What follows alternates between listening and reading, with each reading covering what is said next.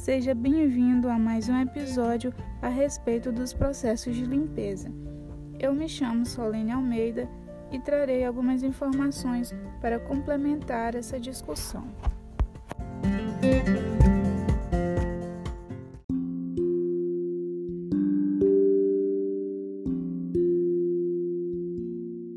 Mas e então?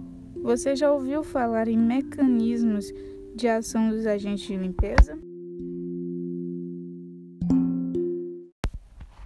Então, os mecanismos de ação dos agentes de limpeza vão depender de diferentes características, como, por exemplo, das particularidades da superfície, das sujidades e dos agentes de limpeza.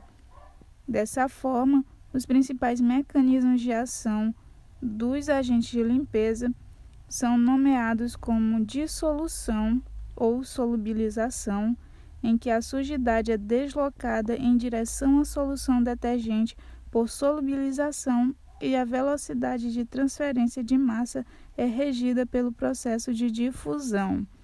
Há também a solubilização de minerais por meio de ácido.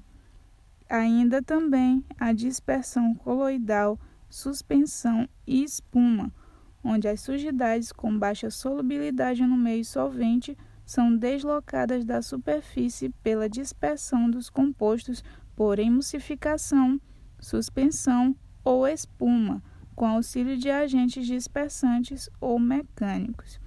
Além disso, há também a molhadura preferencial, em que a solução detergente desloca a sujidade dos sítios de adsorção graças à sua propriedade de molhadura preferencial na superfície, e essa propriedade é potencializada pela adição de agentes tensoativos à formulação dos detergentes. Há ainda a alteração da natureza química da sujidade, em que a solução detergente, em contato íntimo com a sujidade, pode provocar alterações em sua natureza química e também ruptura de ligações químicas, produzindo compostos que poderão ser deslocados da superfície por simples solubilização ou dispersão com auxílio de um agente mecânico ou químico.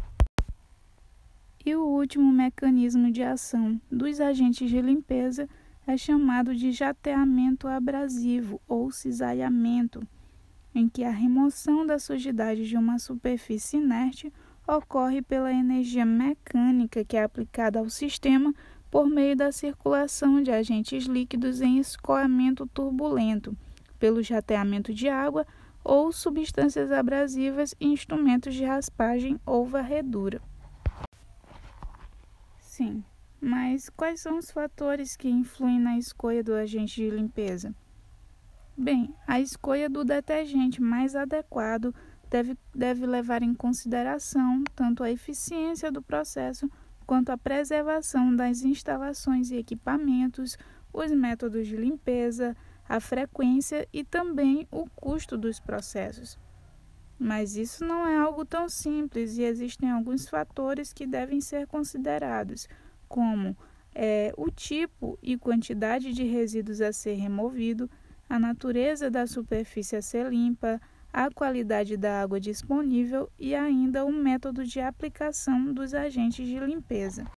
Mas, diante de tudo isso, há também uma preocupação com o impacto ao meio ambiente em que o grupo dos detergentes ele é reconhecido como um grande contribuinte da descarga de resíduos nos cursos dos rios e, portanto, é, deve ter seu emprego otimizado junto à quantidade de água, tanto sobre aspectos de custo operacional quanto ambiental.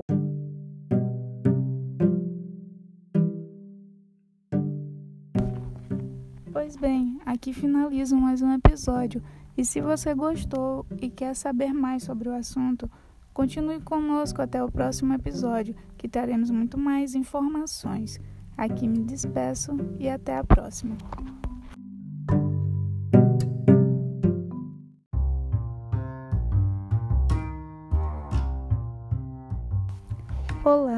Bem-vindos de volta. Estou aqui novamente para dar continuidade a essa discussão a respeito dos processos de limpeza onde neste episódio irei tratar sobre alguns fatores que influem na eficiência da limpeza. E como nós vimos anteriormente, um desses fatores é o estado da superfície. Que, entre os diversos materiais de superfície, o vidro e o aço inoxidável são os mais acessíveis aos processos de higienização, enquanto que a borracha e a madeira são os que apresentam maior dificuldade do tratamento com agentes saneantes. E quanto ao outro fator que se refere à natureza da sujidade e tempo de contato com a superfície. Bom, nesse contexto, as superfícies elas devem ser limpas o mais rápido possível, pois quanto maior o tempo de contato com a superfície, mais difícil será a remoção. Os parâmetros operacionais e o tipo e concentração do agente de limpeza são outros fatores que influem na eficiência da limpeza, em que a eficácia de um programa de higienização vai depender da correta definição dos agentes detergentes entre diversos tipos de sujidade, se, se, se sejam sujidades simples ou complexas. E a eficiência de um detergente específico também vai depender da composição dos resíduos e de seu estado físico. Outro fator ainda é a temperatura, em que a variação na temperatura de aplicação dos agentes de limpeza é um parâmetro operacional importantíssimo que vai influenciar significativamente na eficiência dos processos de limpeza. Um outro fator ainda é o efeito mecânico, em que para vários métodos de higienização, a energia mecânica vai representar um parâmetro de grande importância e sendo essa aplicada por meio dos processos manuais ou mecanizados pela circulação ou também por spray do agente de limpeza.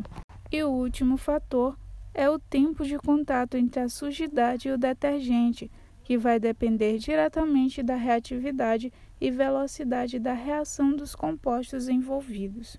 Dessa forma, é de extrema relevância trazer que os produtos químicos utilizados no processo de higienização nas indústrias de alimentos são considerados como saneantes e que competem aos órgãos de vigilância sanitária regulamentar controlar e fiscalizar esses produtos e com o objetivo também de garantir a qualidade e a segurança dos produtos nas condições normais e previsíveis de uso, as empresas que são legalmente autorizadas a fabricar saneantes estão sujeitas a cumprimento de boas práticas de fabricação que estão previstos na legislação sanitária.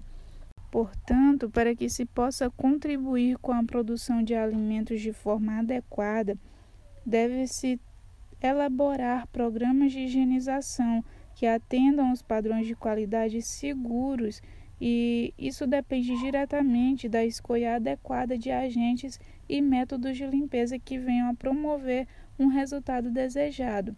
Também vai depender de que os envolvidos tenham conhecimento sobre os fatores que afetam a eficiência desses processos como as características das sujidades, as propriedades dos agentes, os métodos de aplicação, a influência dos parâmetros operacionais e a configuração da superfície a ser limpa.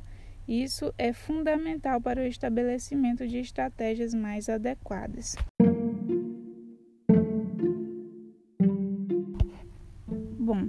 Aqui eu me despeço, deixando como referência o livro de Arnaldo Yoshitero, intitulado como Limpeza e Sanitização na Indústria de Alimentos, volume 4. Obrigada por ficar até aqui e até a próxima.